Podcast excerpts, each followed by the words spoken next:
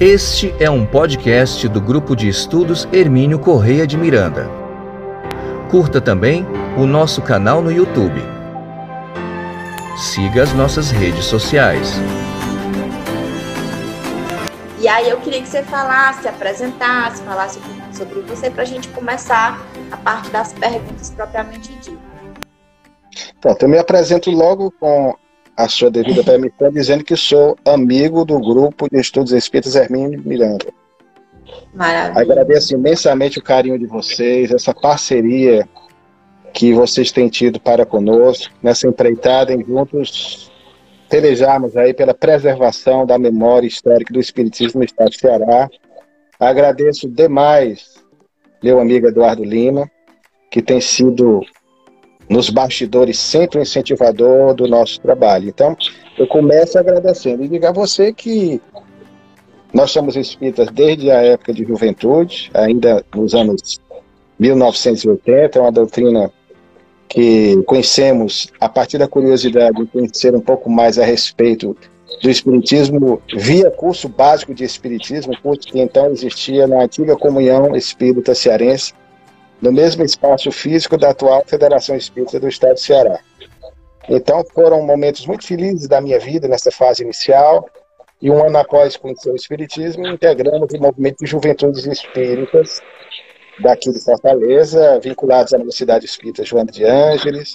Foi quando começamos a fazer as nossas primeiras palestras, e de lá para cá, apaixonados que somos pelo Espiritismo, continuamos sempre divulgando a doutrina sistematizada por Allan Kardec, e sobretudo a partir da década de 1990 até hoje, insistimos muito nesse trabalho de valorização da memória histórica, e como historiador, nosso ofício, nós temos tentado aí recuperar essa memória e registrando personalidades, nomes da história do Espiritismo no Ceará, fazendo aí algumas biografias e já escrevemos trabalhos sobre Chico Xavier, sobre Divaldo Franco, sobre Viana de Carvalho, que foi o primeiro que nós biografamos ainda em 1999, e de 1997 até os nossos dias continuamos aí pesquisando sobre a vida do Dr. Bezerra de Menezes, tendo publicado sobre ele.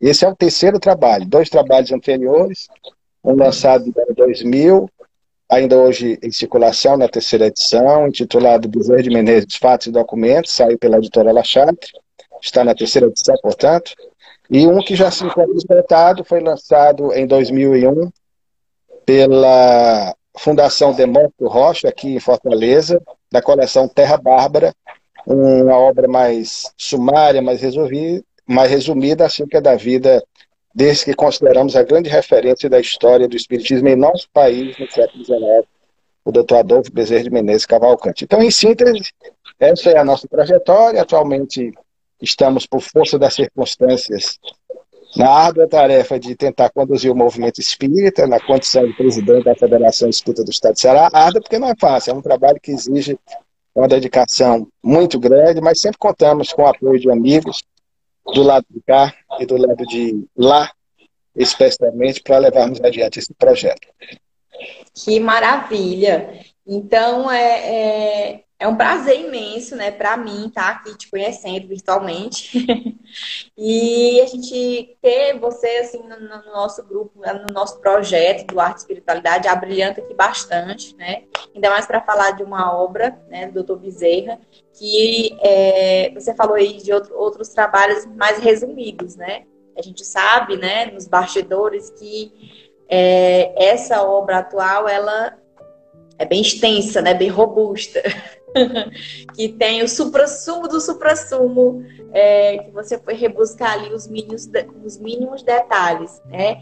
E eu queria te perguntar, afinal de contas, é, em quantas páginas fechou esse, esse volume dessa obra? Quantos são, capítulos? Né? São praticamente 1.200 páginas, 1.190 92, 93, de memória não sabemos, mas são 1.200 páginas arredondando.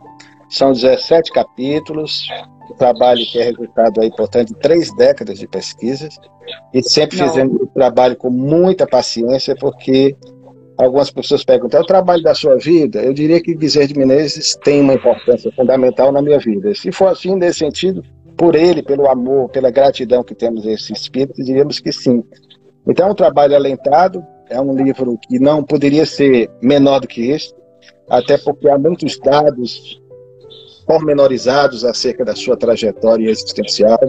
Nós recuperamos também uma gama considerável de documentação a respeito dele, certidões, títulos acadêmicos das instituições das quais ele fez parte, sociedades científicas, sociedades literárias, a sua luta em prol da abolição da escravatura, com documentos específicos sobre essa sua fase de atuação, também como empresário. Então, nos 17 capítulos, nós constatamos que Bezerra de Menezes, desconhecido de muitos, quando visto pela lente do historiador, e daí o título da obra, O Homem, Seu Tempo e Sua Missão, ele se torna muito mais incrível, muito mais extraordinário, do ponto de vista historiográfico, do que o Bezerra de Menezes, que muitas vezes nós, por vezes, tendemos a mitificar na nossa precipitação, às vezes, de enaltecer alguns personagens.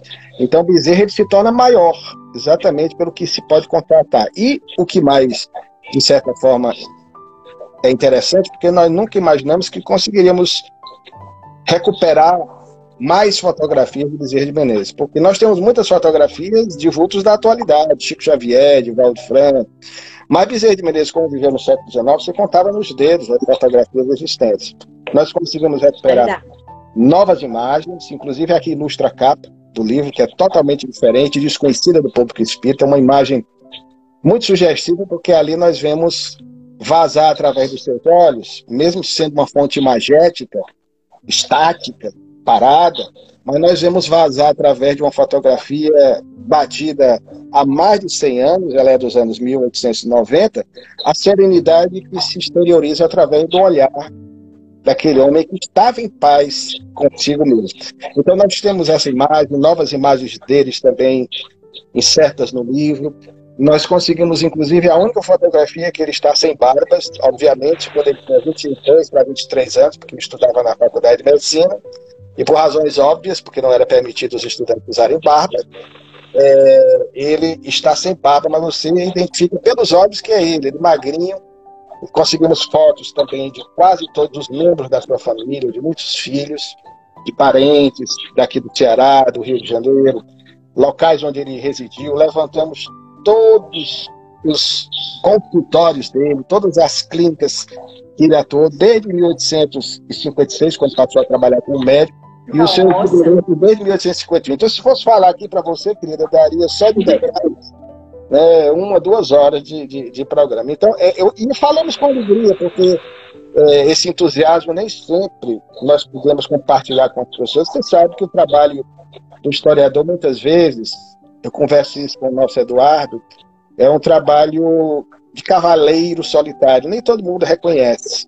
Nós preferimos os romances, é compreensível ou até outras obras doutrinárias que são grandemente importantes, mas essas obras que visam resgatar o trabalho de companheiros, que numa época muito mais difícil do que a nossa, afirmavam-se espíritas em face do preconceito diante de uma doutrina pouco conhecida em nosso país, sobretudo no século XIX, é a demonstração patente de uma atitude de muita coragem. Então, a, a alegria incontida que nós temos de fazer esses resgates, é, eu diria para você, no movimento espírita atual, na nossa participação como espírita, aquilo que mais me dá prazer, porque nos sentimos úteis e acabamos colaborando para que as gerações futuras possam compreender um pouco mais a trajetória de vida do Dr. Bezerra de Menezes e um trabalho feito por alguém que milita na área da história e, sendo espírita, tem essa compreensão da importância de deixar para a posteridade, sobretudo para daqui a 100, 200, 300 anos, quem sabe, o registro de que na Terra e no nosso Ceará, para nossa maior alegria, passou um homem chamado Bezerra de Menezes. Nossa, Olha, eu fiquei muito curiosa é, quando você falou dos documentos, né, das certidões, das fotos, então nem se fala. E teve, teve alguma descoberta inesperada, assim, algum desafio, um capítulo que te desafiou mais, alguma, algo que você, assim, como historiador, né, não, não sei, eu, é, é, pela, pela, pela tua experiência, né? Como historiador, você está ali procurando algo que às vezes você não espera, né? E de repente vem aquela surpresa, né? Tem algum, algum fato né, nesse sentido que você gostaria de, de, de pincelar aqui para a gente? Para deixar né, os leitores curiosos. Muitos. Eu já estou curiosa.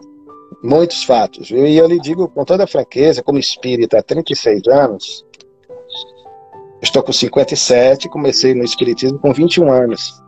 Então, mais da metade da minha vida é como espírita. Então, eu diria para você que nesses 36 anos de espiritismo, se eu tivesse alguma dúvida em relação à atuação da espiritualidade, essas dúvidas teriam sido dirimidas em face do que nós encontramos, a forma como nós encontramos. Agora, além do livro, nós tivemos acesso a um boneco do livro, e o livro é bem rechuchudinho mesmo, é um tijolão, não podia ser diferente. Eu fico pensando, meu Deus, como é que eu consegui isso? Em circunstâncias normais, eu não conseguiria. O contato com os parentes do Dr. Bezerra de Menezes, muitos familiares deles, descendentes indiretos, aqui no Ceará, sobrinhos, bisnetos, sobrinhos, trisnetos. No Rio de Janeiro, mantivemos contato com bisnetas dele, que hoje não. são nossas amigas, e pessoas que foram, por causa delas, cedendo gentilmente fotos raríssimas de seus acervos fotografias da parentela dele. Né? Interessante. Exatamente. Então nós estamos encontrando coisas assim. Agora, você me perguntou é, o capítulo mais denso, que é quase um livro dentro do livro, e é um prato cheio para o historiador, usando a expressão bem nordestina, lavei a burra, que é o capítulo político. Esse é um capítulo grande, deu trabalho, porque aí você tem que fazer um acompanhamento de toda a política do segundo reinado, Começando do primeiro reinado ainda, quando o Dr. Bezerra nasce, em 1831, que é a fase em que exatamente o Brasil mergulha num conflito interno muito grande, porque o imperador Dom Pedro I abdica no dia 7 de abril de 1831, ele nasce no dia 29 de agosto. Então, a partir do primeiro reinado, transição, período regencial, que ele viveu na infância, esse período turbulento da história nacional, e aí chega no segundo reinado, a ação de Dom Pedro II, entrando pelo período republicano. Então, foi muito bom fazer o que eu gosto de fazer como historiador. Mas o capítulo que mais me desafiou, aquele capítulo que mais me deu trabalho, porque eu tive que agir nem tanto como historiador, mas mais como arqueólogo, porque eu tive que colocar um, um, um, todo o meu empenho para tentar decifrar os grandes enigmas, montar o quebra-cabeças que eu pensei que jamais conseguiria, em relação aos filhos do Dr. Bezerra de Menezes, a sua família, seus descendentes, no Rio de Janeiro. Porque ele nunca escreveu, pelo menos de forma detalhada. Então foi o capítulo sexto. Esse foi um capítulo que nos deu muito trabalho, foi um desafio, mas também, ao mesmo tempo, o capítulo que mais nos tocou, porque nós tivemos a oportunidade de conhecer a família das duas esposas do Dr. Bezerra de Menezes, eu digo duas, para quem não conhece, sabe da história. Dr. Bezerra se casou por primeira vez com Maria Cândida de Lacerda Prego, que desencarnou prematuramente aos 19 anos, em março de 1863, e se consorciou uma segunda vez, três anos após, com a irmã materna da primeira esposa, Cândida Augusta. Então ele vai ter, e era algo que as biografias batiam cabeça, não tinha uma precisão em relação a esses dados, mas nós conseguimos precisar, ele vai ter exatamente, juntando as duas esposas, dois filhos do primeiro casamento, dois garotinhos, Antônio e Adolfo, que era o filho mais velho, e com a segunda esposa ele vai ter mais 13 filhos. Então ele teve uma prole grande, como todo nordestino do seu tempo, eu brinco sempre com isso. 15 filhos carnais e uma filha adotiva. Ele ainda adotou uma menina em 1867, chamada Antônia, carinhosamente, como todos os filhos, ele apelidava os filhos, ele chamava de Antonica. E Antonica, curiosamente, ela era, é, ela era filha de um escravo e ela foi alforriada e o doutor Bezerra e a segunda esposa adotaram-na né, como filha do coração e deram-lhe o nome, Antônia Bezerra de Menezes. Então nós acompanhamos todos os filhos, tentamos montar porque acreditávamos que assim estaríamos, de certa forma, agradando o doutor Bezerra de Menezes. Talvez ele não quisesse que fizesse uma biografia, mas é dever do historiador, teimoso como somos, por ele, pelos amigos deles, os que viveram no entorno dele, nós conseguimos recuperar. Então, nós conseguimos montar ligeiros perfis biográficos de praticamente todos esses filhos, alguns deles com fotografias, E o que mais nos desafiou, querida, aí sim, fechando a sua pergunta com a resposta que não podia ser tão curta assim, mas foi encontrar o paradeiro do filho mais velho, primogênito, chamado Adolfo Bezerra de Menezes Júnior. Nós conseguimos montar a biografia praticamente quase toda, e esse rapaz simplesmente desaparece, procurando nos acervos, é, no inventário da família, não havia nada, registro nenhum. Eu cheguei até a que ele houvesse desencarnado quando criança ou na adolescência. Ele simplesmente desaparece. Foi então que, através de um amigo muito querido do Rio de Janeiro, pedindo a ajuda dele, nós conseguimos, aspas, né?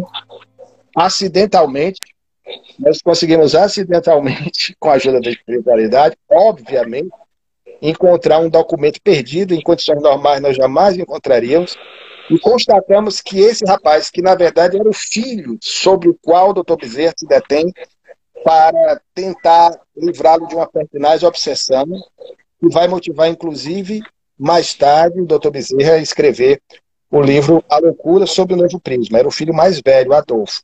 Então ele viveu, na verdade, por isso não se tinha muitas notícias dele, socialmente falando, à época, ele viveu até uns 39 anos. Ele nasceu em 1860 e desencarnou no dia 22 de janeiro de 1899.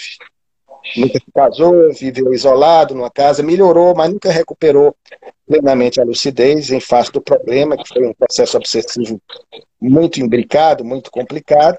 E aí o que acontece é que nós encontramos esse registro e conseguimos até uma fotografia dele, montamos a biografia, e depois imaginamos, poxa, como é que foi acontecer isso? Então, não tem como, sabe, querida, você atribuir isso à obra do acaso.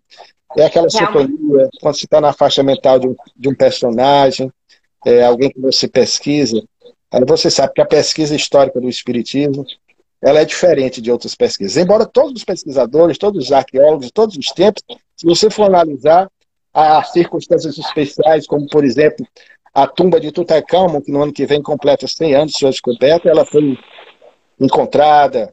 As ruínas de Machu Picchu as parecem ser misterioso que guia o responsável por essa empreitada. Então, sempre também, embora não creiam, por questões ideológicas de cada um, de cada pesquisador, muitas vezes com viés um tanto agnosticista ou materialista, ateísta, eles negam a existência de Deus, mas nós sabemos que a espiritualidade age sobre todos nós nas atividades que nós realizamos e, em particular, também nessas atividades de história.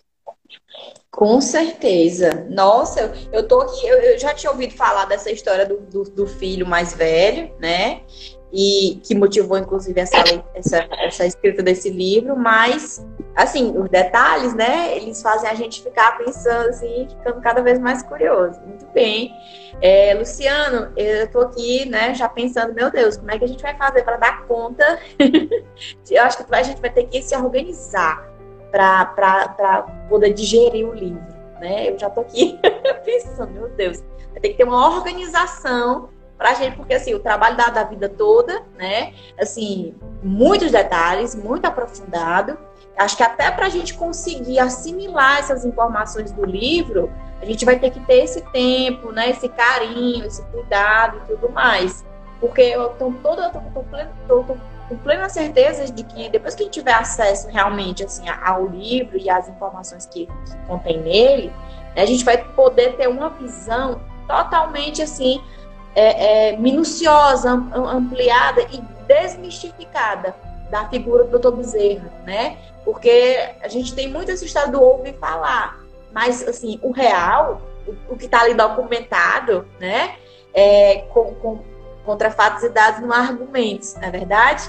Então eu já estou aqui pensando como é que a gente vai fazer para. Acho que a gente podia fazer depois algum projeto em cima desse livro. Não sei, vamos conversar aí com o Eduardo, né? Trazer para outros momentos. Mas, assim, de, de antemão, estou muito feliz de estar tá tendo essa oportunidade de estar aqui conversando com você sobre o livro, né? Sou realmente muito fã do Dr. Bezerra, Tiete, né? Não posso é, negar. Pedi até um daqueles daqueles. Eu esqueci como é que chama o nome científico da coisa, mas aqueles, aqueles, aqueles bonequinhos que tem o Hermininho. ah, eu, eu, pronto, eu recebi o. A Cândida teve aqui, me fez um carinho, trouxe para mim. o doutor Bezerra e o Hermininho, olha, eu tô, eles, eles não estão nem aqui pertinho, então ali guardadinhos. Estão lindos os bonecos, um também. É, então, nossa, ela acabou assim, um olhar, você falando do olhar do doutor Bezerra, assim, da, da, daquela paz, realmente da serenidade que passa, ela consegue colocar no bonequinho, é impressionante, né? E eu queria saber, assim, é, a foto inédita, né? Como você, como, como foi achar essa foto, né? E você também já iniciou, introduzir um pouquinho sobre a questão abolicionista, né? Que o doutor Bezerra foi pioneiro, é isso? Foi um dos pioneiros em nível nacional. Um dos pioneiros. Sim. E o mais interessante, que aproveitando primeiro a sua deixa em relação ao livro, não é uma obra romanceada. De repente, algumas pessoas vão ficar decepcionadas porque, como historiador, não podemos fazer uma obra romanceada. É uma obra de consulta, é uma obra densa, é uma obra de pesquisa. Infelizmente ou felizmente, é mania de alguns historiadores, e eu me incluo, há muitas notas de rodapé necessárias, a nosso ver, para irmos pontuando a narrativa do texto. Então, é, estou plenamente ciente e consciente que as pessoas vão adquirir. Não, há, não dá para ler uma sentada, a não ser que você goste mesmo de uma boa leitura. Mas você vai ter que ler com calma e digerindo, capítulo por capítulo. É como se fossem vários livros dentro do livro. Por isso que o livro saiu tão volumoso. Porque antigamente se publicava em volumes. Um primeiro eu volume, segundo volume. Talvez, né, Hoje em dia é inviável, até porque, querida, você compra o primeiro, salta para o terceiro, ou compra o primeiro o segundo, ou compra só o primeiro. E a nossa intenção era que as pessoas conseguissem a capa, é uma capa dura, para poder segurar todo o miolo do livro, né? O livro ficou muito bonitinho da nossa, na nossa opinião, a capa comeu franciscano, do ato franciscano, que é a nossa paixão e essa imagem inédita do Dr. Bezerra. Então é um livro que as pessoas vão ler. Eu sei que muita gente vai direto às fotografias, vai ver as novidades, as ilustrações, mas o mais importante é o conteúdo em si. E é um livro para consulta, porque nós aprofundamos muitas coisas da vida do Dr. Bezerra de Menezes. Posso lhe assegurar que 80% a 75% do que está no livro é novidade. Claro que é aquelas coisas que são conhecidas da vida do Dr. Bezerra de Menezes, mas nós complementamos de forma é, muito curiosa, até trazendo algumas novidades. Então, eu diria para você que é uma obra para você ter na sua biblioteca e, evidentemente, eu acredito que seja para a vida toda, né? Aquele livro que você guarda. Acredito, acredito que você conheça o Felipe, né? Perdão. Eu, mas eu acredito que você conheça o Felipe, você falou assim, uma é. obra para você ter na biblioteca, quando você vai fazer qualquer live com ele, qualquer coisa, né? Ele tem aqui atrás, assim, o, o mural dele, ostentação. Então, esse é um livro para se ter na ostentação. eu já, eu, ela estava me, me, falando, ah, o livro está em pré-venda, ainda não saiu. Eu digo, meu Deus, ainda, ainda não está na ostentação do Felipe, mas daqui a pouco a gente vai ter que correr para ter. É. Mas sai agora. E, obviamente, é, como se trata de um livro de história, de uma biografia, a história é uma ciência humana. Em toda ciência humana, você pode, naturalmente, cometer algum equívoco, fazer alguma leitura enviesada em relação a algum fato, todo historiador está sujeito a isso. Nós estamos plenamente cientes e conscientes, o que não nos impede de, numa edição futura, caso haja alguma observação, algum erro, e é até bom para quem vai ler a obra, de repente, nos dar esse feedback, para que nós possamos corrigir posteriormente. Então, querida, em relação ao que você nos pergunta, de fato, o doutor Bezerra de Menezes também, na história do Brasil, ele foi um bandeirante, um vanguardista na luta em prol da causa emancipacionista e abolicionista. Eu digo sempre emancipacionista e abolicionista para fazer uma distinção. Normalmente as pessoas confundem. O emancipacionista, ele foi emancipacionista e também abolicionista. O emancipacionista é aquele que planeja a abolição da escravatura de maneira lenta, gradual, preocupado com as consequências do processo da libertação e do que pode ser gerado em termos de consequência. É o que Resumindo, nós diríamos de modo sustentável, né? De modo sustentável, vou explicar. E é, poderíamos dizer, o emancipacionista, todo emancipacionista é abolicionista. Mas nem todo abolicionista é emancipacionista. Explicando, o abolicionista, como o próprio nome sugere, é aquele que quer abolir abruptamente, imediatamente, instantaneamente, usando a expressão inglesa, now, agora. Né? Então é aquele que quer agora a abolição. Só que ele simplesmente, muitas vezes, sem avaliar as consequências, não é que seja algo ruim, não, não. São pessoas que, obviamente, indignadas com essa brutalidade que foi a escravatura em nosso país, uma das ações mais bestiais do ser humano em razão do contexto, foi uma instituição nacional, infelizmente, quando irmãos nossos foram arrancados da África, força da África, ou Mãe África, que é o nosso continente mãe, e trazidos para sustentar e manter o nosso país às custas de suor, sangue e lágrimas. E depois o que fizemos? Mesmo após a abolição da escravatura, o que fizemos? Uma demonstração ainda da nossa tremenda ingratidão para com essa gente, ainda hoje discriminada, ainda hoje marginalizada, ainda hoje sem ter o seu devido lugar na sociedade. Então, tudo isso é consequência de ações muitas vezes pensadas, intempestivas e até demagógicas de alguns políticos da época. Veja bem, quando nós temos, e às vezes as pessoas não entendem essa observação, o Bezerra de Menezes, ele foi muito cauteloso em relação à questão da abolição. E ele escreveu um opúsculo de nome longo, A Escravidão e as Medidas que Convêm, para elemento civil do cativo de forma lenta e gradual, danos para a nação. O título é longo. Essa obra, inclusive, tem um exemplar na Biblioteca Pública Menezes Pimentel. É, capa verdinha, é um livrinho que você pode ler numa sentada. Foi distribuído gratuitamente pelo Dr. Bezerra esse livro, para que as pessoas tiverem acesso, acesso ao seu projeto. Inclusive, também publicado. Uma forma de educar, né? Uma, uma forma, de, de educar. Agora, o que é propõe? O que é que é diferente? A diferença, querido, estava no fato de que alguns abolicionistas, sobretudo nos anos 70, depois ele foi também abolicionista. Mas o doutor Oliveira entendia, porque a escravidão no Brasil não dependia de um simples ato do imperador que não poderia fazer, Dom Pedro II, que era essencialmente adepto da abolição, mas isso dependia do parlamento. Havia dois partidos, inclusive o conservador, que era quem mais lutava para manter a escravidão eram os donos das fazendas, especialmente os barões do café, que não queriam ter o prejuízo, porque escravo era visto como objeto. Então, o que acontece? Muitas pessoas na sociedade, até famílias, vamos dizer, da classe média, só para nós entendermos, da época, também possuíam seus escravos. Muitos abolicionistas tinham escravos em casa. Então, eles faziam parte de um contexto. Agora, o doutor Bezerra se preocupava com o futuro dos libertos. O que, é que aconteceria com eles? Por exemplo, nessa obra lançada em 1869, repetindo, 1869, eu sou professor de história, não sou bom de matemática, mas só lembrando, a abolição da escravatura, quem aprendeu a lição lá no ensino fundamental, foi redigida, assinada oficialmente, extinta do Brasil, no dia 13 de maio de 1888, através da Lei Áurea, assinada pela Princesa Isabel. 1888, 1869. 19 anos antes quase 20, arredondando, o doutor Bezerra de Menezes escreveu esse opúsculo.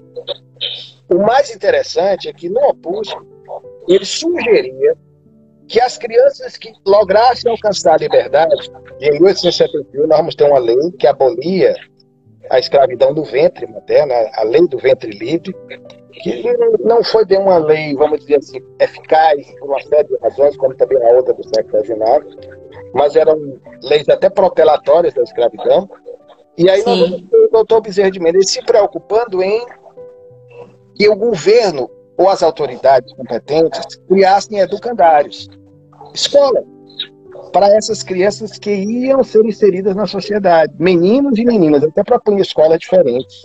No seu livro Romance Espírita, postumamente publicado, o Evangelho do Futuro, ele fala até da ideia de criar escolas para as crianças cativas, libertas, na fazenda do seu pai, do, do, do seu pai, é, Fazenda das Pedras, e a do avô, Fazenda Santa Bárbara, no Riacho do Sangue. Um projeto que ele tinha, que ele idealizava. Então, ele queria que as crianças tivessem um curso, de preferência um curso profissionalizante, para que as mesmas, em sendo inseridas, libertas na sociedade, pudessem ter condições de terem uma vida digna, de trabalharem, de progredirem, e não acontecer o que aconteceu posteriormente com a escravidão, onde homens, mulheres, crianças foram jogados na sociedade, não havia aposentadoria, não havia amparo governamental. O que é que restava a muitas dessas pessoas? Viver de quê? Da marginalidade, da prostituição, os males da sociedade consumista por excelência como a nossa. Então, infelizmente, foi isso que aconteceu. Então, o doutor Bezerra me causa essa admiração pela sua preocupação com o ser humano, com as crianças e com o futuro desse povo que fez o nosso país e que, mercê da misericórdia divina, hoje se encontra, graças a Deus, mesclado com todos nós, e todos nós temos o DNA desse povo que veio da África construir o nosso país. Verdade. Nossa, tô até arrepiada. Porque realmente, assim, assim, é, é, sou muito apaixonada pela história, né? Da história do Brasil. É, sempre fui muito curiosa, na, na, principalmente nas aulas, né? Da parte do, do, do ensino fundamental e em aulas específicas. Então, assim, é um, é um conteúdo, assim, apesar das dores que ele, que ele traz, né? Assim, ele traz um reflexo da, de consciência, né? Do nosso povo, de como ele foi formado, né? Que se, se você for estudar esses pormenores, essas leis que foram criadas à época para protelar, de fato, é, a abolição da escravatura, né? É, a gente chega realmente assim a uma figura como o Dr. Bezerra que está ali envolvido dentro daquele movimento, né? Abolicionista, emancipacionista e criando um modelo sustentável para a coisa, né? Que estava sendo altamente combatida pelos barões do café, pelos detentores do dinheiro na época, né? Então, assim, ter uma figura dessa dentro daquele movimento espírita crescente, que a época era crescente, né? Ele, ele se eu não me engano, você deve ter aí detalhes, a gente deve falar um pouquinho mais. De, o, o, político, né? A parte política uhum. dele, onde ele vai é, é, se desenhar. Acredito que nesse momento é onde ele tem esse embate, né? Porque ele tem aquela consciência, é, a consciência de ser humano, de homem de bem, e ele está dentro, inserido dentro de um contexto que ele precisa realmente agir e não pode se abster das suas virtudes, das suas convicções, né? Muito desafiador. Então, ver, ver esse desenho que foi feito, né, no livro, acredito que como é que tá esse arranjo, como é que foi colocado isso no livro, eu realmente estou aqui pensando como é que você conseguiu fazer é, isso. E, né? e, tem outro detalhe, querida, falamos da ação dele emancipacionista, mas já nos anos 1880, que vai ser a fase final do Império, o ocaso do Império, o declínio do Segundo Reinado, a instalação da República, que foi um golpe o golpe da República de 15 de novembro de 1889, dormiu-se na monarquia, acordou-se na República, o povo não sabia de absolutamente nada. Então, nós vamos observar que o doutor Bezerra, já em 1883 ou 1884, como parlamentar, sobretudo como deputado geral, que corresponderia hoje ao cargo de deputado federal, sem as vantagens financeiras dos cargos políticos dos nossos dias.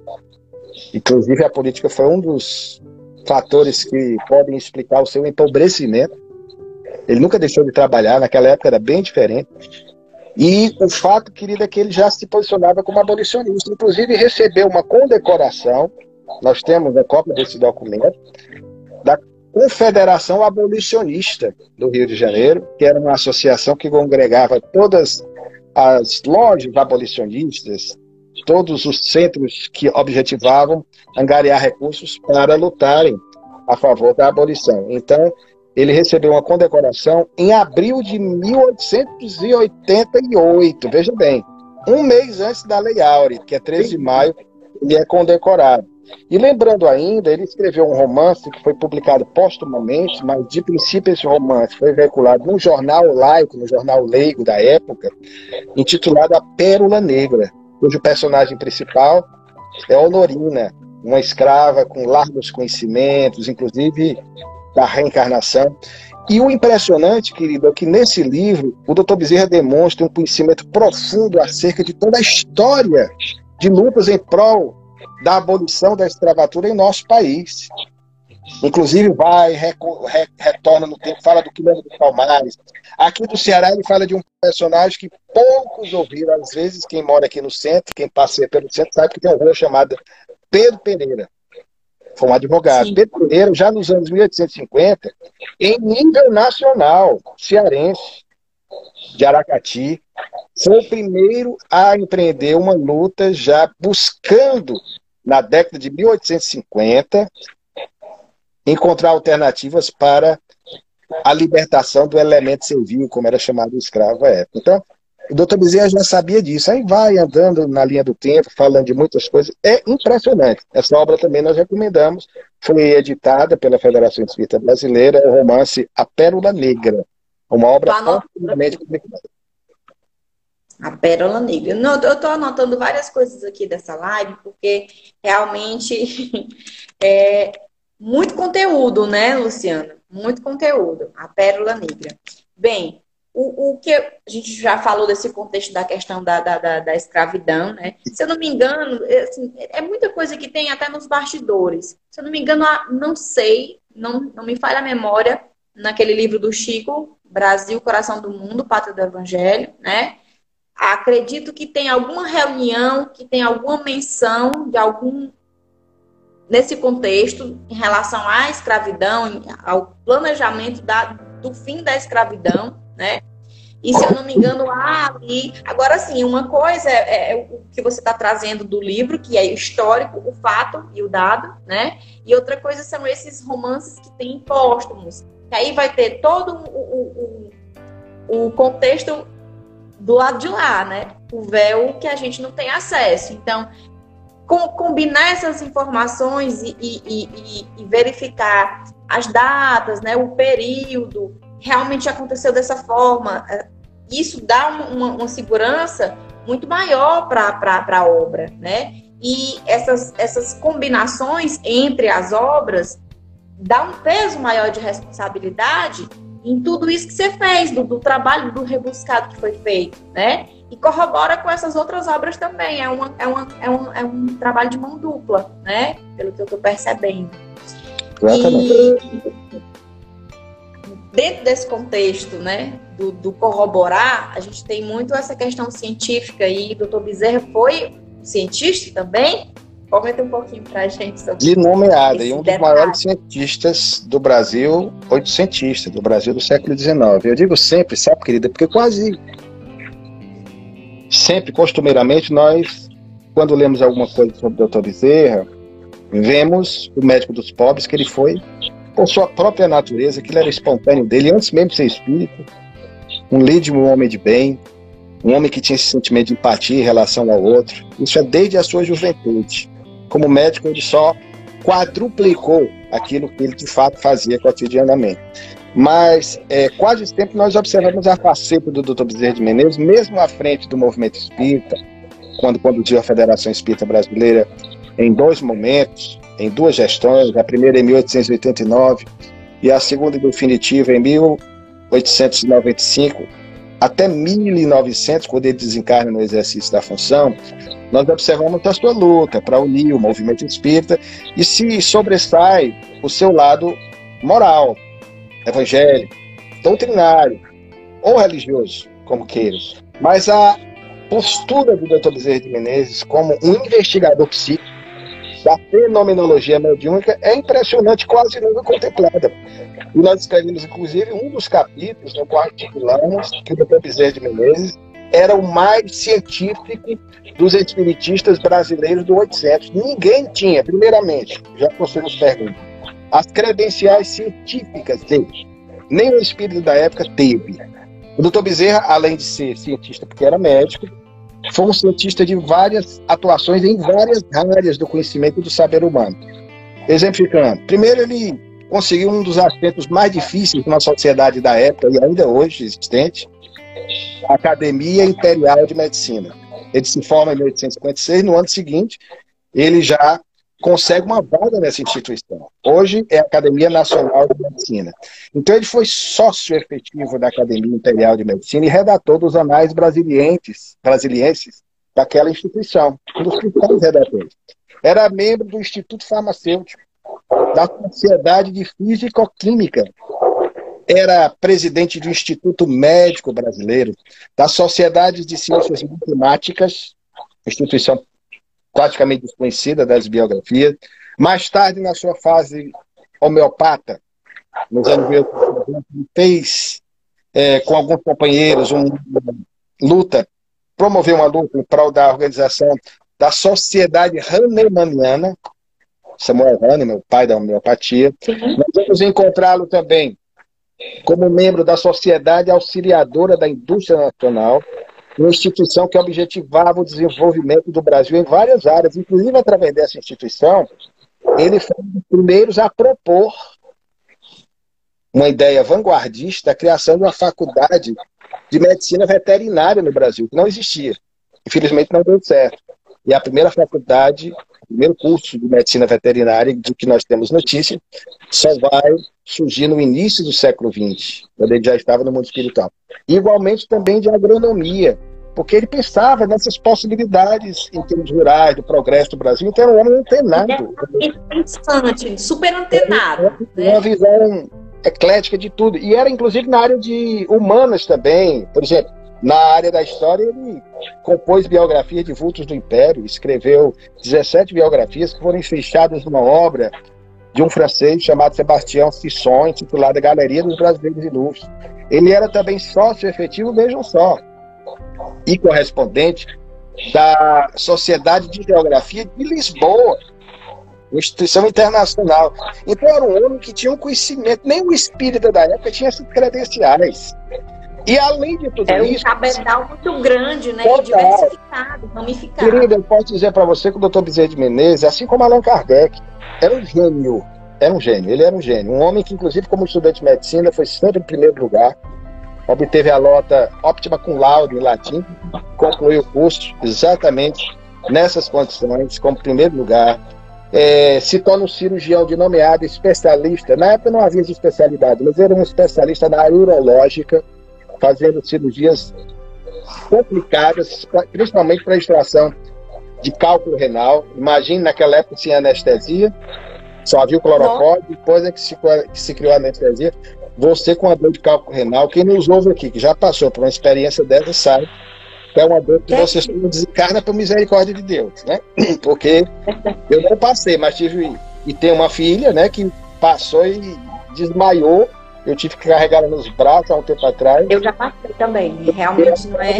Apagou. Então, a dor terrível. E naquela época, às vezes as pessoas desencarnavam dos processos cirúrgicos que tinha que fazer incisões, é, cortes, a falta de dinheiro. Ele conseguiu uma aparelhagem da época, através de um médico que ele doou, que ele conseguia, pela uretra, extrair as pedras com uma habilidade incrível.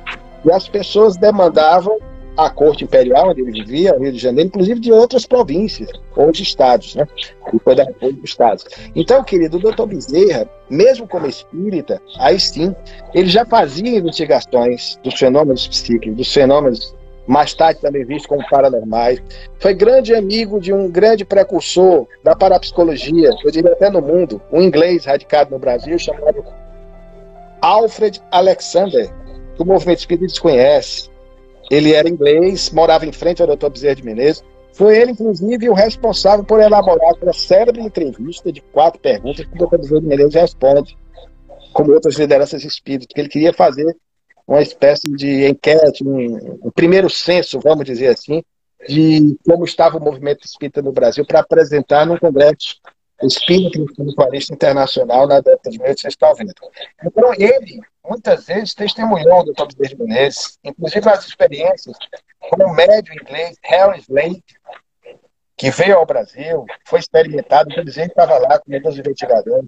O Dr. Bezerra criou um laboratório de investigações da área da mediunidade, inclusive para dar suporte ao trabalho que ele escrevia, que é uma obra eminentemente científica, A Loucura sobre o Novo Prisma. Então ele criou um laboratório com ata e tudo, registrando as manifestações dos espíritos, em 1891, exatamente no local onde ele morava à época, numa chácara, na Estrada Velha da Tijuca, ao número 27. Então era um homem que tinha essa preocupação. Não há no século XIX, pelo menos que eu tenha encontrado, nenhum dos espíritos, aqueles que se diziam científicos, que houve tanto problema no século XIX, que tivesse essas credenciais de científico do Dr. Bezerra Menezes. Por isso que dizemos sempre, esse trabalho, e sobretudo a divulgação do espiritismo que ele empreendeu na coluna Estudos Filosóficos, faz dele merecedor do título que lhe foi dado à época de o Kardec brasileiro.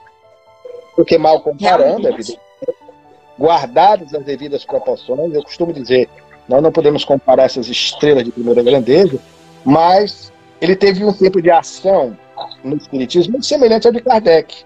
Levando em conta que Kardec começa seus estudos em 1855, livro dos Espíritos em 1857, encarna em 1869, mais ou menos no tempo correspondente ao de atuação do Dr. Bezerra Menezes, que efetivamente se torna espírita oficialmente no dia 16 de agosto de 1886 e vai trabalhar pela divulgação do espiritismo até o seu retorno ao mundo espiritual em 1900. Embora travasse contato com o espiritismo ainda nos anos 1870, no clássico e conhecido episódio em que recebe de um colega médico um exemplar de O Livro dos Espíritos, ainda no ano de 1875, embora ele só viesse a se declarar espírita posteriormente. Compreendi? Nossa. É realmente assim, para a gente admirar, né? É uma figura que, como você falou, né? Ressalvando para a gente não ter essas comparações, mas de se admirar de realmente ter aqui no Brasil, no Ceará, né?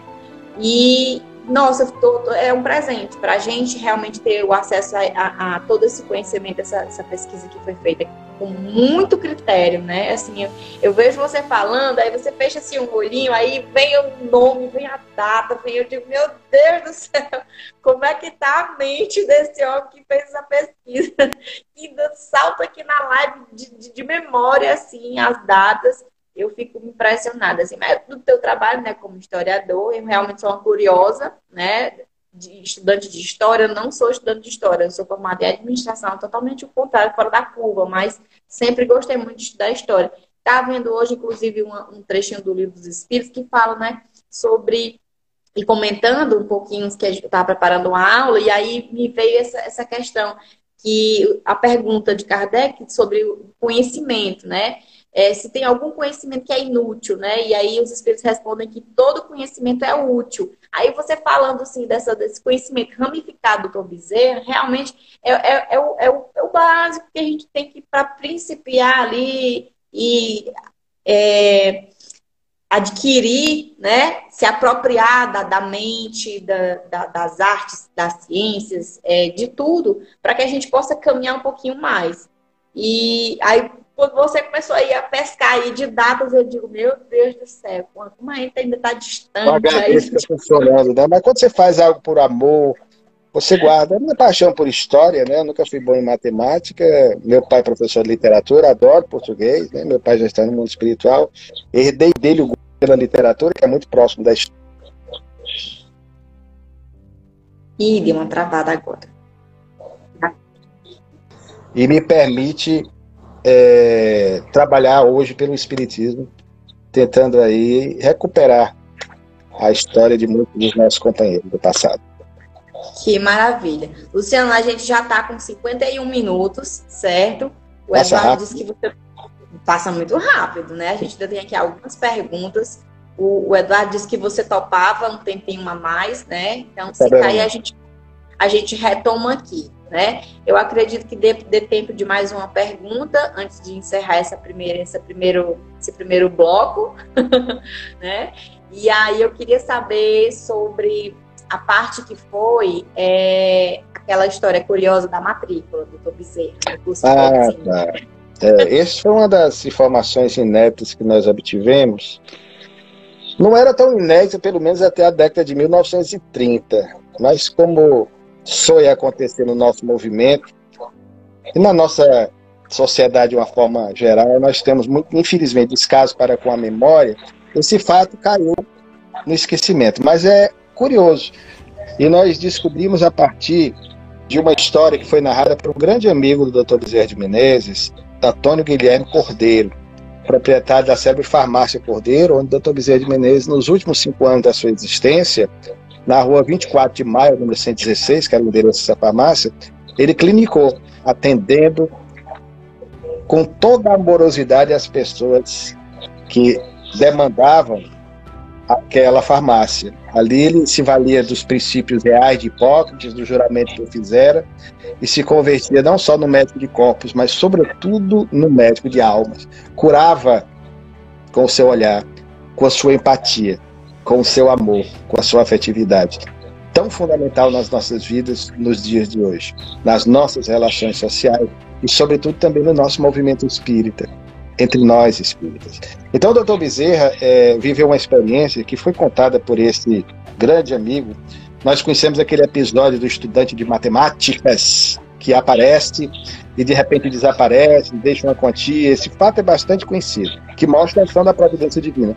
Mas há um outro que ainda não é contemplado nas biografias, nós temos divulgado através de algumas lives, que é o episódio que nós intitulamos de A Presença Marcante do Anjo Loiro da vida do Dr. Bezerra de Menezes. Ele chega no Rio de Janeiro, no dia 23 de fevereiro de 1851, e dispara na direção da Faculdade de Medicina, após instalar-se numa casinha que foi alugada por familiares, na rua Bata Cavalos, que era relativamente próxima da Faculdade de Medicina, que à época funcionava num prédio à Rua Santa Luzia. Então ele dispara, corre, vai para a faculdade. Por algum motivo no caminho, ele, ao chegar depois das 16 horas, para sua estupefação, percebeu que a porta principal que dava acesso à secretaria para efetuar a matrícula estava fechada. E era o último dia de matrícula. Então ele perderia a matrícula. Era de muito longe, a família naquele momento se cotizara para pagar a passagem e estabelecer um período de estadia dele no Rio de Janeiro, até que ele pudesse ter melhores condições. E aí ele se senta diante da escadaria, entristecido, e começa a pensar no esforço familiar, no seu próprio esforço. Já estava com a idade de 19 anos, normalmente os estudantes começavam com 17, iria com 21, 51. E ficou pensando que muito provavelmente ele iria voltar ao Ceará. E em voltando ao Ceará, não voltaria mais a cursar medicina, o curso daquela época era anual, não era semestral. E ele muito possivelmente cursaria direito em Olinda, curso que os seus irmãos fizeram, ou teria uma vida como agropecuarista, como também um dos seus outros irmãos. Aí ele se senta na escadaria, já pensando no pior, que teria de voltar ao Ceará, entristecido, profundamente entristecido.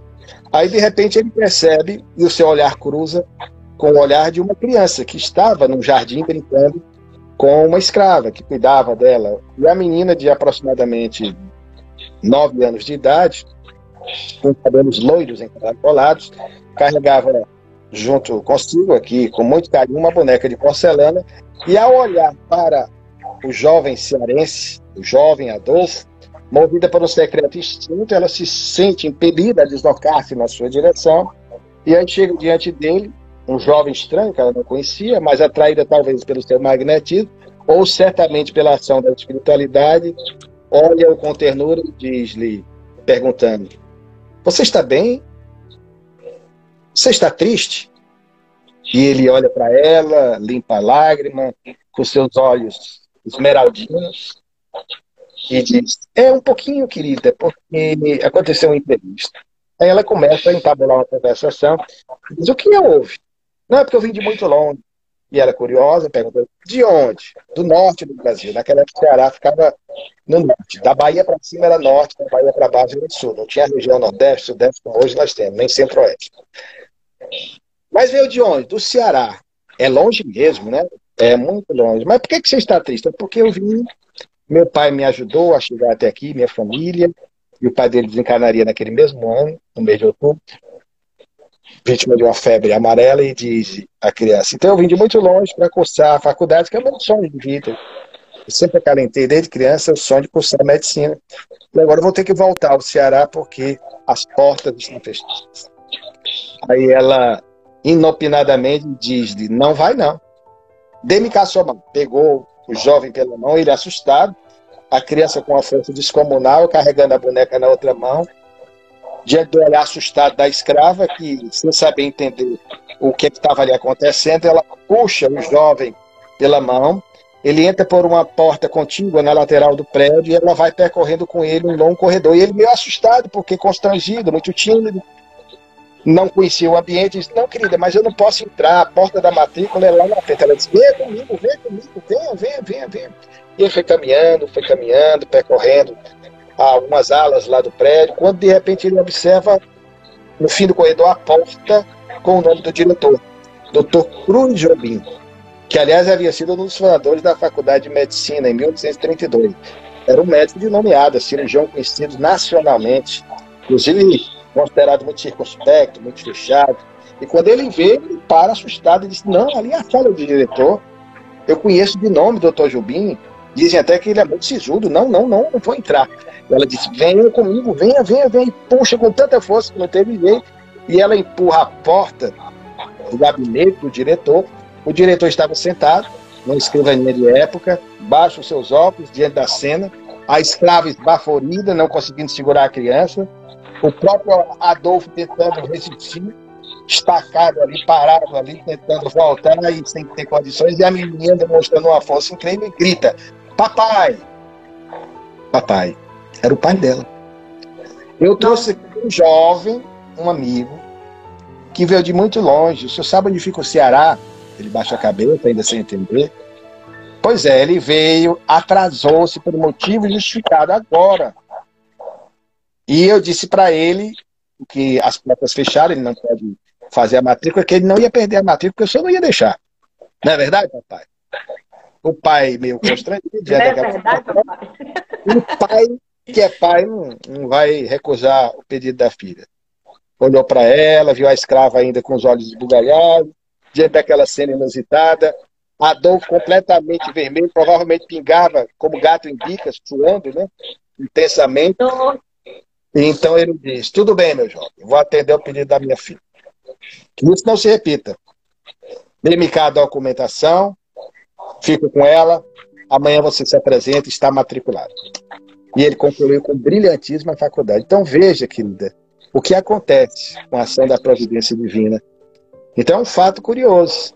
Interessante é que nós mais tarde descobrimos o nome dessa criança a partir da relação de filhos do Dr. Cruz Jobim, a criança que teria naquela época, 1851, 10 anos, chamava-se Francisca Cruz Jobim. Muito provavelmente essa garotinha. E ela desencarnou até antes do Dr. Bezerra de Menezes, relativamente jovem, na década de 1870, e veio a se consociar com um rapaz que, curiosamente, também era espírita. Veja as coisas distintas. Então, é uma menina que certamente foi intuída pela espiritualidade para evitar que ele perdesse a matrícula naquele momento de extrema aflição para um jovem recém-chegado à corte imperial do Rio de Janeiro. Nossa Senhora! É, é, é, são esses detalhes assim que eu, que eu espero assim que com certeza vão, vão ter no livro, né? Assim, uma história como essa realmente não tinha como a gente. Como, como foi que você conseguiu descobrir essa história, né? Assim, é, tem, tem, que ter a providência divina. É, e o mais interessante, querida, é que essa história, na década de 1930, em 1938, ela foi transformada, veja só, na era do rádio, numa radionovela. Muitas pessoas da época conheceram essa história, com aqueles efeitos especiais, a sonoplastia de então, aquelas folhas de zinco simulando tempestade, coisas bem antigas. E ela foi veiculada na rádio Mailink Veiga, do Rio de Janeiro. E era muito conhecido esse fato.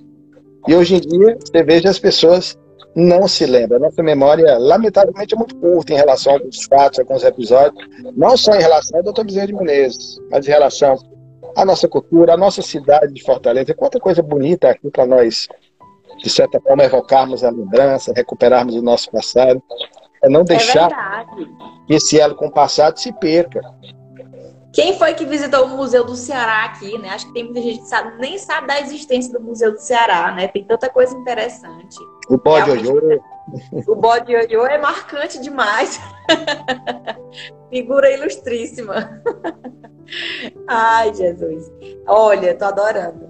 De, de verdade. E assim, posso dizer, né? Tô voltando aqui da minha licença maternidade e tava com saudade, né? Desses momentos aqui, dessas lives, né? De, de saber, de conhecer, dessas conversas e bate-papo. Que é su super, super bacana Fica aqui no nosso feed para todo mundo, depois que pessoal que entrou aí depois, né, que não conseguiu acompanhar do começo, e quiser depois assistir com calma, às vezes fazendo as coisas em casa, né, dá ali o play e escuta, apesar de ser longo. E uma notícia boa, né, não sei, o Instagram não nos derrubou, já passamos aqui de uma hora de live e continuamos aqui ao vivo. Então eu acho que a providência também está agindo aqui, né? Alguma coisa aconteceu e o Instagram não derrubou a nossa live. Então a gente vai dar continuidade, certo, Luciano? E aí, qualquer coisa, se cair antes da gente finalizar, eu retomo aqui e passo o convite para você novamente, tá certo? Mas acredito que, como a gente já passou de 60 minutos e ele está aqui contando o tempo assim. O céu é o limite para ele, então eu acho que estamos bem, né? Tá tudo certo, acho que vai dar certo até o final.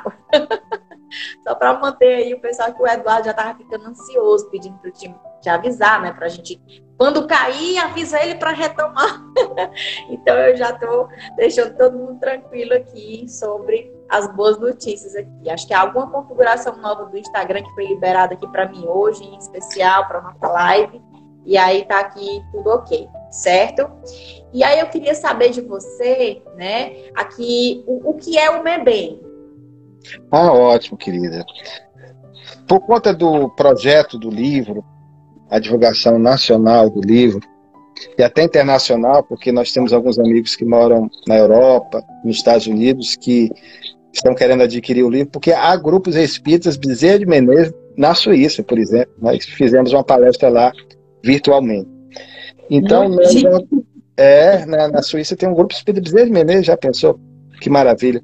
E... Eu tenho um grupo de estudos de Menezes também, é, né? é, é, o nome é, é, é, demonstra o carinho que nós temos por ele. Então, nós organizamos, fundamos no dia 29 de agosto, próximo passado, exatamente quando celebramos os 190 anos do nascimento dele, uma instituição objetivando a divulgação desse trabalho, como também da acomodação dos documentos que nós temos no nosso arquivo pessoal, que vamos disponibilizar para o futuro ao movimento espírita do Ceará e do Brasil, que queiram visitar Fortaleza e conhecer um pouquinho mais a respeito da vida do nosso ilustre conterrâneo. Nós temos, então, a fundação do Memorial Bezerra de Menezes, nós temos no Juazeiro. Exposição. É, nós temos o memorial. Nós temos o memorial Padre Cícero, nós temos o memorial JK, por que não tem o memorial Bezerra de Menezes? Né? Então nós estamos, é, é, um dos projetos nossos, conseguindo um prédio. Já até falei com o nosso Eduardo, vai ter uma sala especial no memorial para a parte do Espiritismo no Ceará e especialmente também para a do Hermínio Corrêa de Miranda. Eu tenho no Erwin uma das minhas grandes paixões do movimento, é um dos grandes exemplos que eu tenho, assim como referência marcante na minha iniciação no Espiritismo e até hoje, pelo homem extraordinário que Hermínio continua sendo, certamente, no mundo espiritual.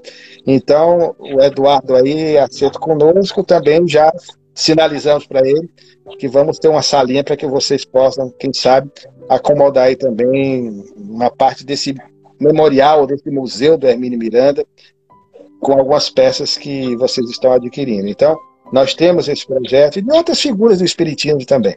Então, o memorial ele tem esse fito, esse objetivo, né, de salvaguardar esse material para o futuro.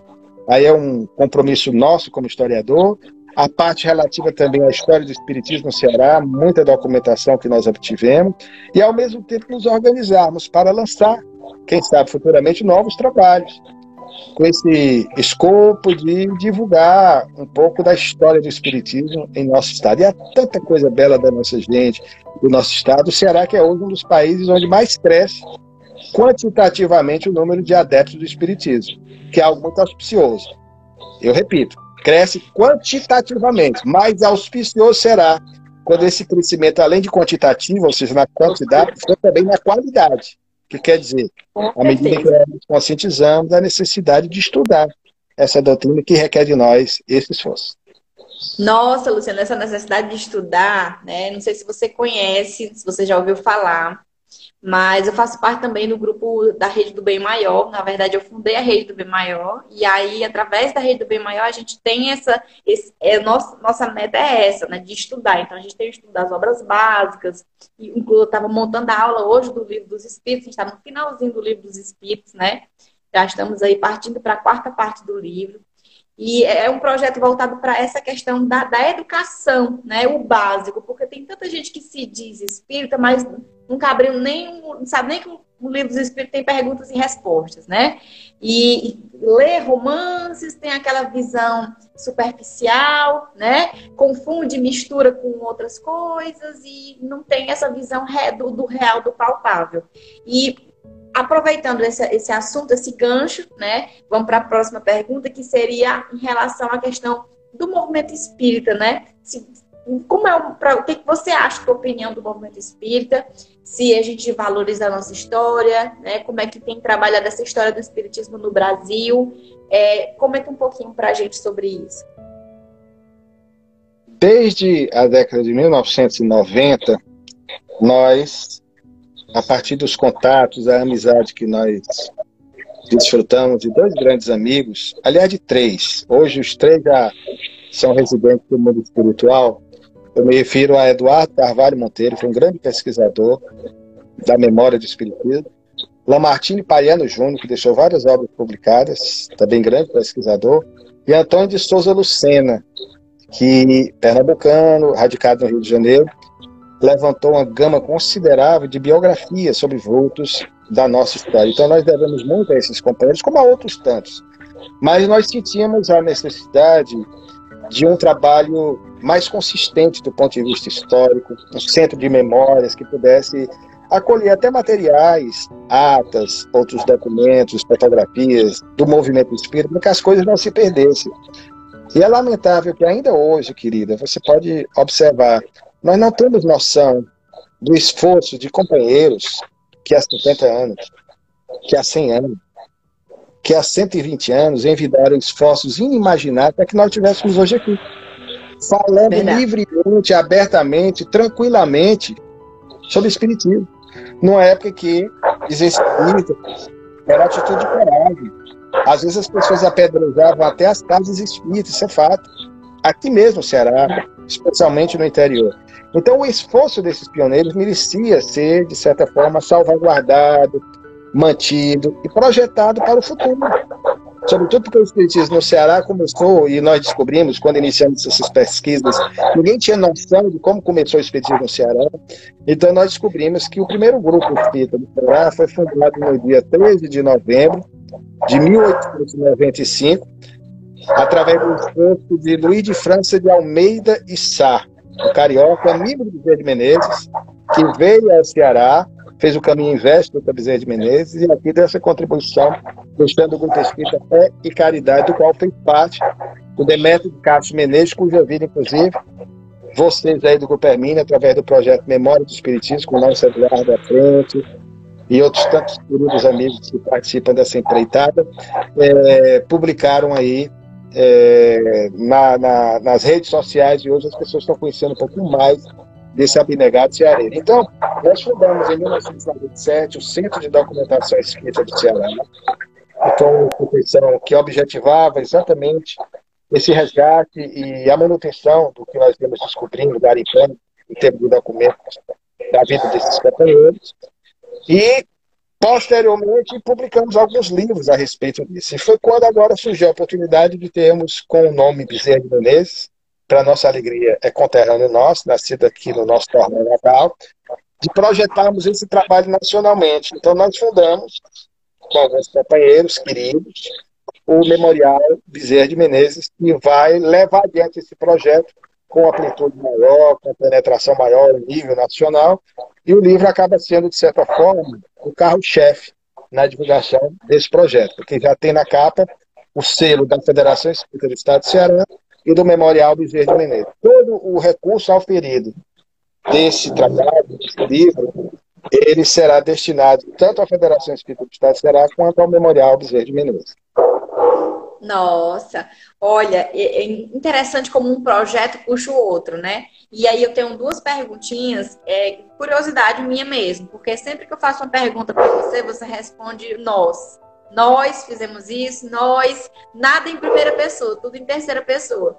E aí eu queria saber se tem alguém nos bastidores aí com você, se tem alguma conexão aí do plano invisível, ou se é mesmo o, o, o hábito. É só a minha curiosidade mesmo.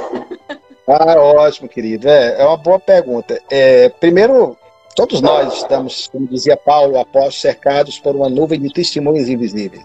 Ninguém está só.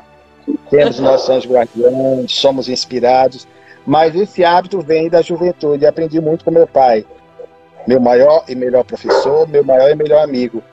Então, meu pai sempre me ensinou como professor de português, embora seja professor de história, comenta erros de português, evidentemente, mas sempre ensinou a falar corretamente a nossa boa língua. E ele dizia que era sempre de bom tom a qualquer expositor, a quem usasse é, a palavra que não se referisse aos outros ou a si na primeira pessoa, a não ser em algumas situações específicas. Porque quando você diz eu, eu fiz, eu fiz aquilo, então é, é uma. de usar a primeira do, do plural é melhor. Porque fica nós fizemos, nós. É, até porque ninguém, e até na perspectiva sabendo, está só, sempre temos uma parte. Então é um hábito, é um hábito de estudo corpo.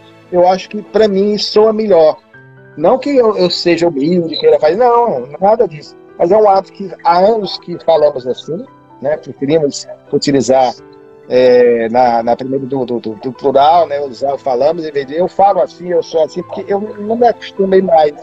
Aí, por sugestão do meu pai, a quem eu devo eu acho, eu acho curioso e eu, eu, vou te explicar o motivo da minha pergunta, que aí você vai, acho que você vai rir.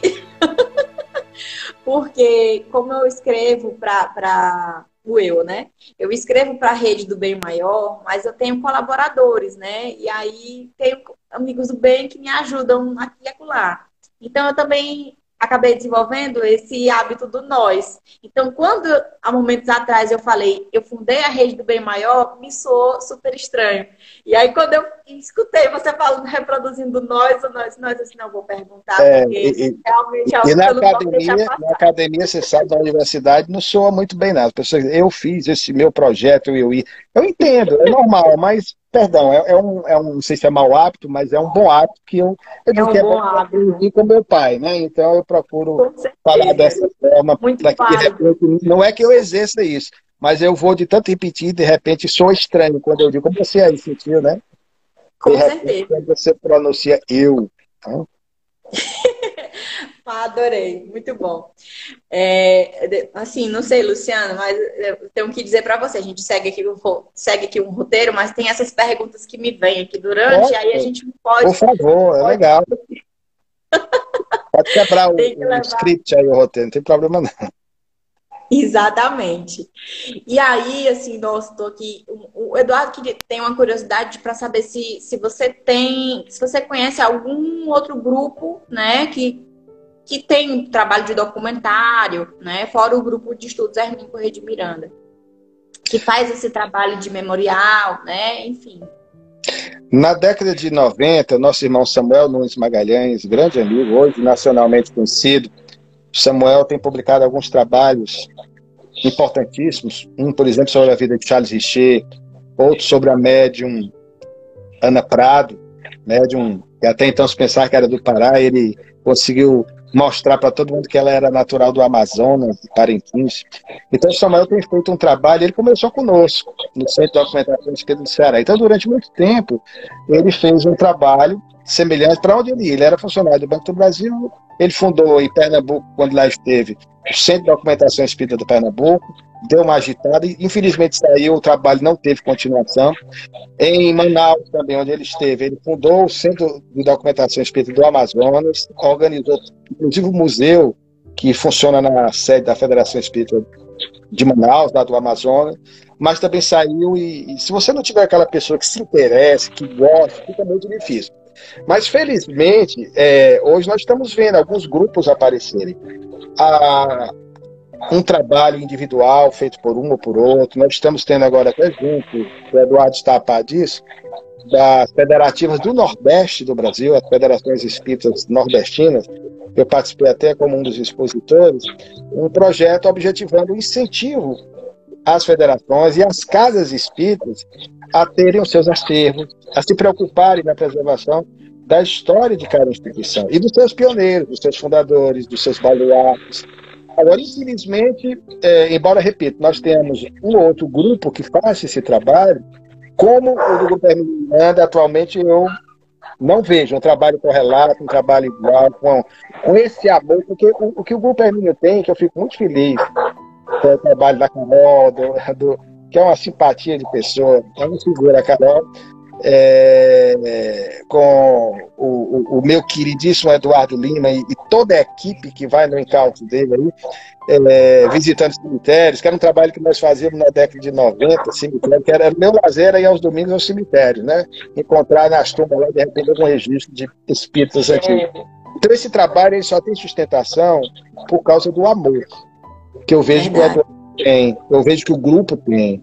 Não adianta você forçar, incentivar, a pessoa começa e não vai. Então, eu fico feliz com o Eduardo de coração, sabe? De coração, porque eu vejo nele uma pessoa como poucas no nosso movimento que entendeu essa proposta. E eu sempre concordo para o Eduardo continuar esse trabalho, trazendo para perto de nós. Porque quando você pergunta como é que eu guardo essas coisas na memória, eu me lembro daquela canção, daquele sertanejo pop, que eu não gosto muito, a respeito. Diz assim: é o amor que mexe com a minha cabeça e pensa assim. Né?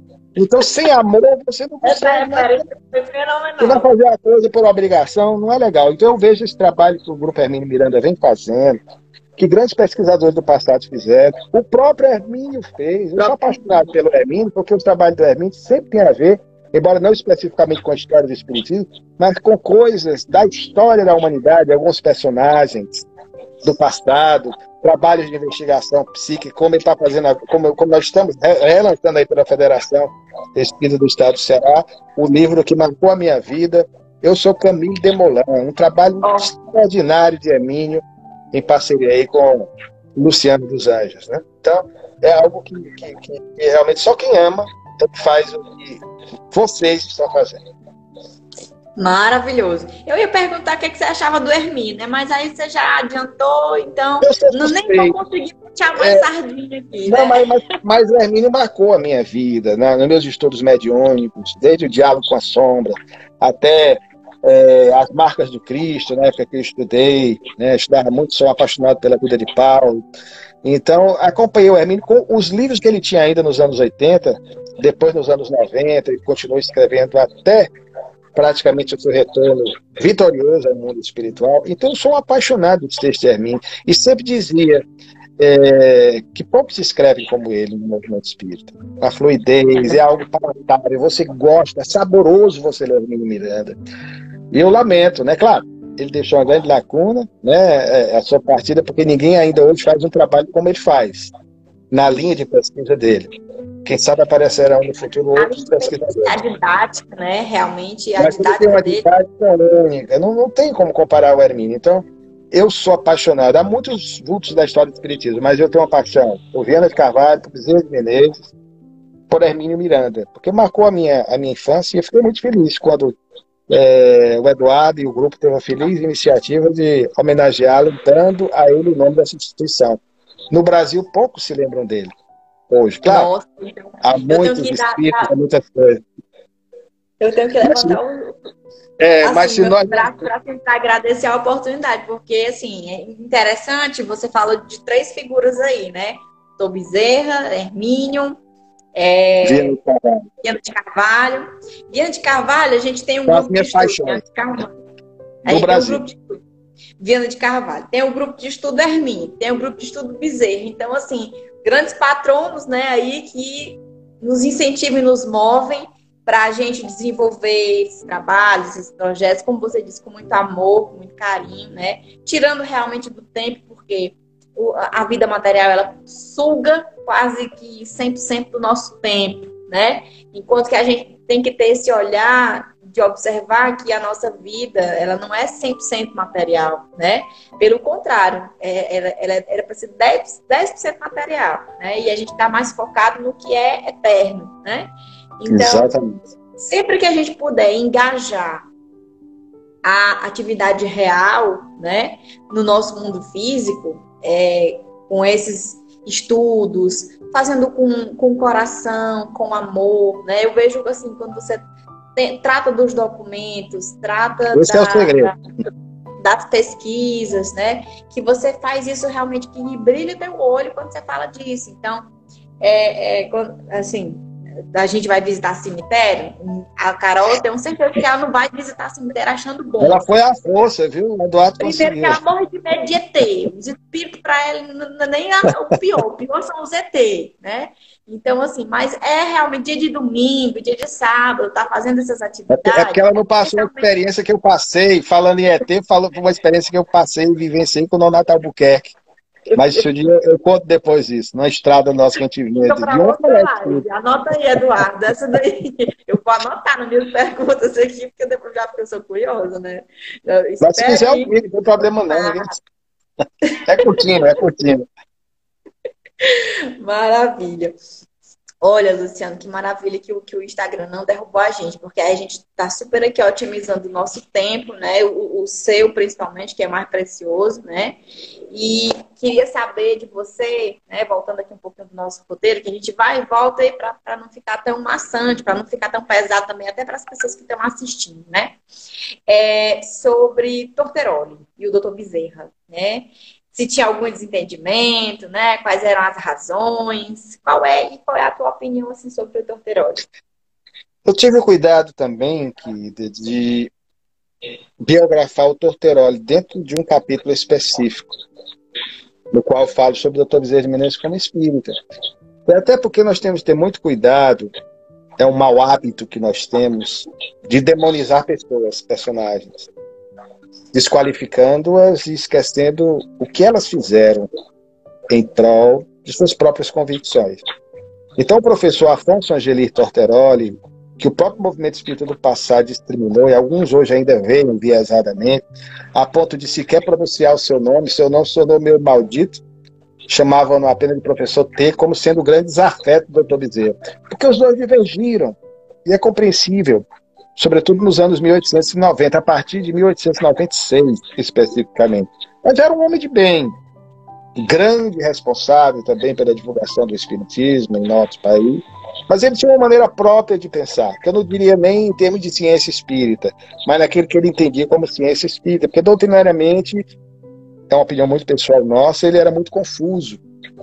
Então, o Torteroli foi um dos fundadores da Federação Espírita Brasileira, um homem que deu uma grande contribuição ao espiritismo nessa fase inicial de implantação do século XIX, amigo do Viana de Carvalho, que também era amigo de Bezerra de Menezes. Então os dois se desentenderam, sobretudo em razão da questão dos pontos de vista no tocante a acusações que eram feitas, como uns dizendo que os outros eram místicos, o outro dizendo que o outro era é, é, é, a questão do científico, quando se esqueciam, na época que a doutrina dos espíritos ela é um bloco monolítico, ela é tríplice, ela é trina.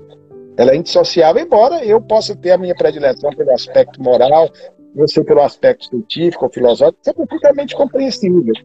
Então, houve alguns desentendimentos, mas perfeitamente entendíveis à luz da história, pelo contexto em que aconteceram, como no passado aconteceu, por exemplo, desentendimento na fase inicial da implantação do cristianismo, da Boa Nova, entre Paulo e Tiago Menor.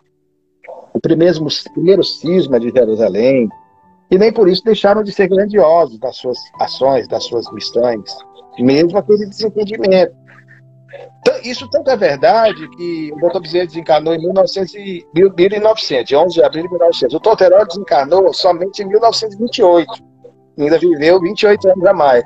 E em 1912, eu encontrei o Torteroli fazendo um comentário elogioso ao Dr. Bezerra, inclusive dizendo que os espíritos guias da sua instituição Aí ele cita dois, três. Um deles era o Dr. Bezerra de Menezes. Então é porque ele considerava o Dr. Bezerra de Menezes como uma alma de escola, como um espírito de elevada envergadura moral. Senão ele não teria. O próprio Dr. Bezerra está documentado. Então, essa história foi da questão do momento, no calor da refrega, da emoção. Às vezes, quando você está numa discussão intempestiva, por questões, infelizmente, hoje em dia está acontecendo tanta discussão, por é. pouca coisa, por bobagem, até no meio espírita, por causa das redes sociais, você fica cego se esquece do que o outro fez. E vice-versa. Então você entra numa contenda desnecessária. E o tempo mostra que cada um tinha razão dentro do seu objetivo. Claro que o doutor Bezerra de Menezes, na nossa opinião, foi o caminho melhor a ser seguido para o movimento espírita. E graças a ele, o espiritismo tomou um impulso muito grande no Brasil. Porque se não fosse o doutor Bezerra de Menezes, se nós fôssemos tão somente viver como alguns preconizavam, os estudos empíricos, experiências, trabalhos eminentemente científicos, o Espiritismo teria hoje se tornado como algumas das ramificações esoteristas ou a própria teosofia, que é importante, respeitamos também, mas que em nível nacional e até mundial não tem mais o, o respaldo, a projeção que tinha há 50, 100 anos passados. Olha, isso, isso, é verdade. E assim, essa questão, né, que você falou, como aconteceu com eles e como acontece hoje, né?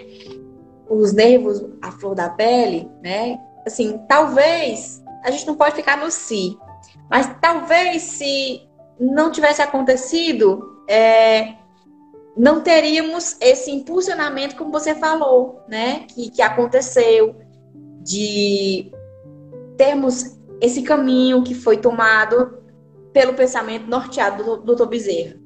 É isso que eu estou querendo dizer. Não sei se você está compreendendo. Perfeito. Mas eu, o, o, que eu, o, que eu, o que eu penso, né, particularmente aqui, é, Torteroli teve aquela contenda com o Dr. Bezerra, mas de algum modo, é, posteriormente ele conseguiu ver, enxergar isso, isso que você falou, que foi algo momentâneo e depois seguiu-se, né? Dr. Bezerra provavelmente está ali documentado, contribuiu depois com o seu centro e tudo mais. E eu acredito que isso é o, é, o, é o que é o mais importante, né? Independente de. Porque era um homem de bem, o doutor era um bom homem, um homem caridoso, fez um trabalho magnífico. Às vezes, por questões de ponto de vista, veja que nós, mesmo nas nossas relações uns com os outros, nas nossas casas espíritas, isso não é privilégio do espiritismo, não. Infelizmente, acontece ainda em todos os cenários religiosos, onde há movimentação homem, de trem. Onde tiver a tiver né? natureza humana, seja na universidade, no seu grupo, no, no, no, na sua coordenação, onde você estiver, às vezes tem desentendimento, às vezes pelas nossas questões pessoais, pelas nossas vaidades, né? Então, se nós não tivermos a humildade necessária para silenciarmos no momento certo, ou colhermos de algum possível debate que haja as lições que possam nos enriquecer, o prejuízo pode ser muito grande. E houve, infelizmente, e aí nós sabemos, e aí, como espírita, há o dedo da espiritualidade infeliz que ajuda a essa desunião. Então, aproveitou-se o momento em que os anos estavam acirrados para comprometer até o avanço do espiritismo no Brasil. Então, se não fosse o pulso firme do Dr. Bezerra Menezes, segurando as rédeas no momento certo, com a habilidade que ele era peculiar, a barca do Espiritismo Brasil talvez tivesse só sobrado. Então ele foi o grande responsável por estruturar, inclusive materialmente, a Federação Espírita Brasileira. Repetimos, o Brasil é hoje o maior país espírita do mundo.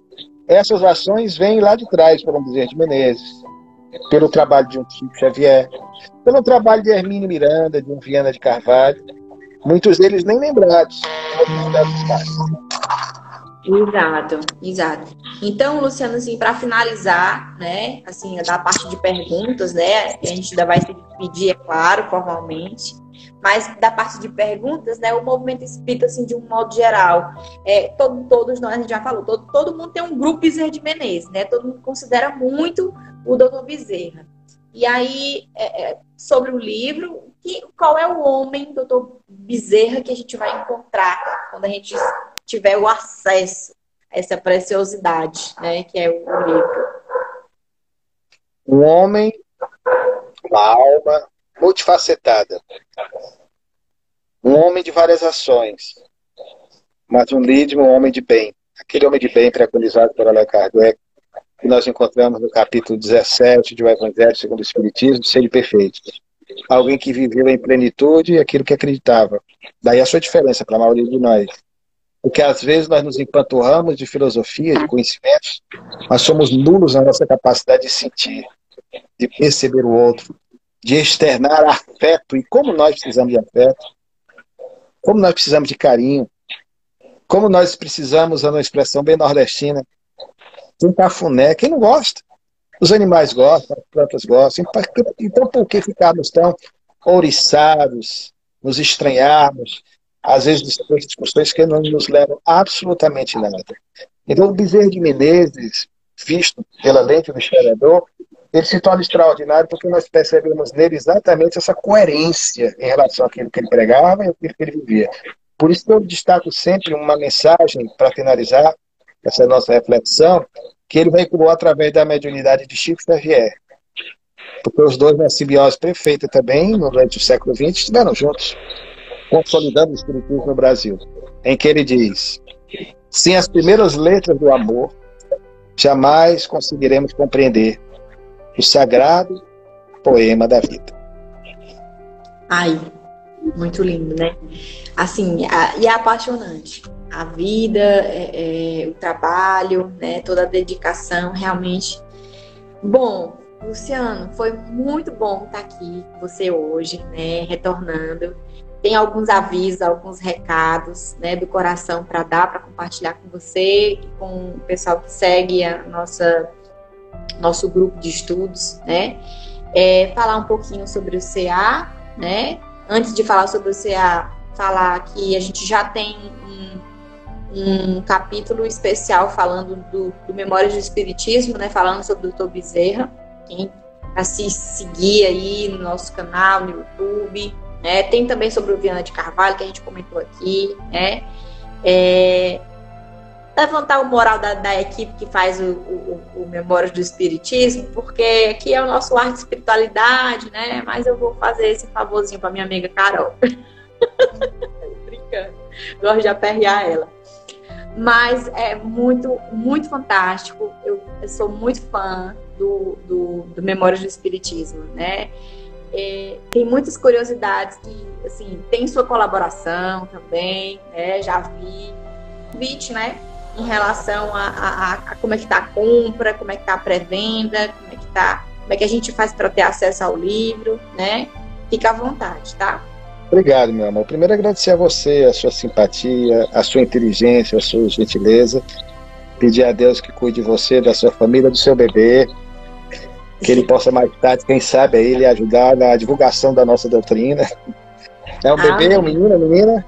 É, o Otávio ao Otávio, né? Então, saúde, muita saúde para ele, que ele venha esse mundo aí. Muito precisa de pessoas que venham contribuir com essa renovação. E dizer que o livro continua, né? Graças a Deus, para nossa alegria, é, por enquanto ainda as vendas nessa fase inicial promocional, né, elas estão acontecendo somente na fase da pré-venda pela Amazon, né, já tem sido bastante divulgado, mas já já no final do mês nós vamos ter aí sim a venda do livro aqui em Fortaleza ou para o Brasil inteiro. Então, nós temos acompanhado e, graças a Deus, as coisas estão indo bem. Né? Eu acho que o doutor Bezerra Menezes, não por ele, mas certamente não ia querer isso, mas os amigos dele, para que possam ser homenageados e as pessoas conheçam, conheçam um pouquinho mais a respeito da sua trajetória de vida. Acredito que seja importante é, divulgar essa atividade para que o seu nome seja perpetuado aí no futuro, porque é hoje o cearense nacionalmente mais conhecido. Eu digo sempre, você citou várias instituições espíritas no Brasil inteiro, o cearense mais conhecido hoje. Nem Padre tem, é um estado, às vezes, uma instituição com seu nome. Mas Bezerra tem um centro espírita, tem uma maternidade, tem uma escola, tem um, um lar de idosos, tem até loja maçônica, embora ele não tenha sido maçom, tem praça, tem rua, tem avenida. Loja maçônica é novidade para mim, mas eu já imaginei. É, aqui no Ceará duas lojas maçônicas, Adolfo Piseiro de Menezes, né? Aqui, uma em Fortaleza e outra no interior. E nem maçom ele foi. Né? É um homem que. É, é um homem que, que transcende exatamente pela, pela bondade que tinha no seu coração. Tá ótimo, Luciano. Pois, olha, uma boa noite, né? Que a gente Obrigado, possa estar com outra oportunidade, né? Falando, sei lá, de outras obras, de outros projetos, do memorial. Este é um podcast do Grupo de Estudos Hermínio Correia de Miranda. Curta também o nosso canal no YouTube. Siga as nossas redes sociais.